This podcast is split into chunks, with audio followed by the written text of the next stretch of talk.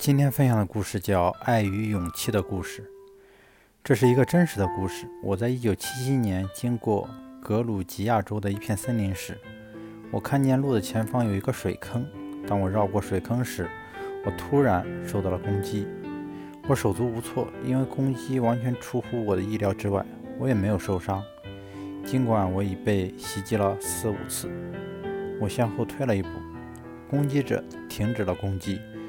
他在我面前优美的挥动着蝶翅，在空中飞舞。如果我受伤的话，我就不会发现有这么奇妙。这有多么奇妙！但我毫发未伤，这真是有趣。我笑了出来。我居然受到了一只蝴蝶的攻击。我向前迈了一步，攻击者再次向我扑来。他用他的头和身体撞击我的胸部。用尽全力，一次又一次地撞击我，但我还是毫发未损。我再次向后退了一步，攻击者也停止了攻击。我又向前迈步，他又发起攻击。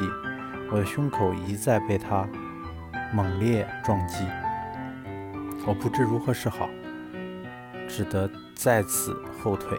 毕竟受到了一只蝴蝶的攻击的，受到了一只蝴蝶的攻击，的确非同异常。非同寻常。这时，我向后退了好几步，看看到底是怎么回事。攻击者飞落到地面，这时我才明白我为什么会受到攻击。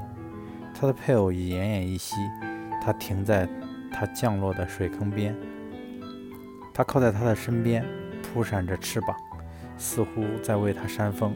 我对他的爱与勇气肃然起敬，尽管他即将死去，而且我是如此庞大。他还是奋不顾身向我发起攻击，仅仅是为了延缓他最后宝贵的生命时光。他义无反顾地向我攻击，向我发起攻击，以免我不小心踩上了他。现在我明白了他攻击我的原因，我别无选择，于是我小心翼翼地从另一头绕过水坑。尽管从另一个方向绕过水坑要泥泞得多，要攻击一个比他巨大千万倍的巨物，需要多么大的勇气！